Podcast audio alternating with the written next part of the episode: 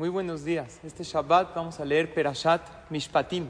Al principio, la Torah habla de la grave prohibición de hablarle con severidad y con dureza a los padres. Y vuelve a retomar el tema de los diez mandamientos, que sabemos que uno de los principales es honrar, más que respetar, honrar a los papás.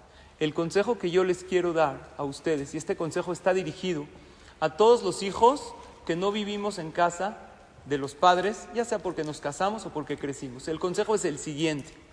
Háblenle a sus papás cada Erev Shabbat una llamada telefónica a desearles Shabbat Shalom. No a pedirles nada, ¿cómo están?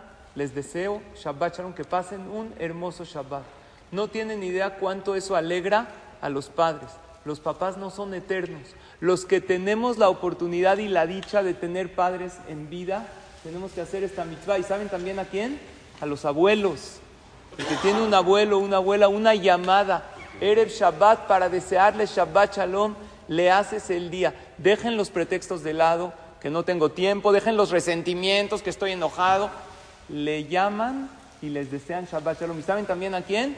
A los suegros hablarles, a desearles Shabbat Shalom a los papás, a los suegros, a los abuelos, es una gran mitzvah, además de darles mucha satisfacción. Y la Torah nos promete, Hashem nos promete que aquellos que respetemos y honremos a los padres, a los progenitores, que gracias a ellos estamos vivos, todo lo tenemos por ellos.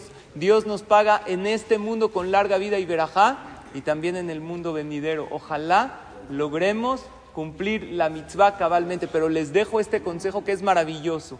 Una llamada el viernes para desear Shabbat Shalom, para desearles que pasen un hermoso Shabbat, es increíble y los hacemos sentir valiosos y maravillosos. Ojalá y lo logremos. Amén. Shabbat Shalom.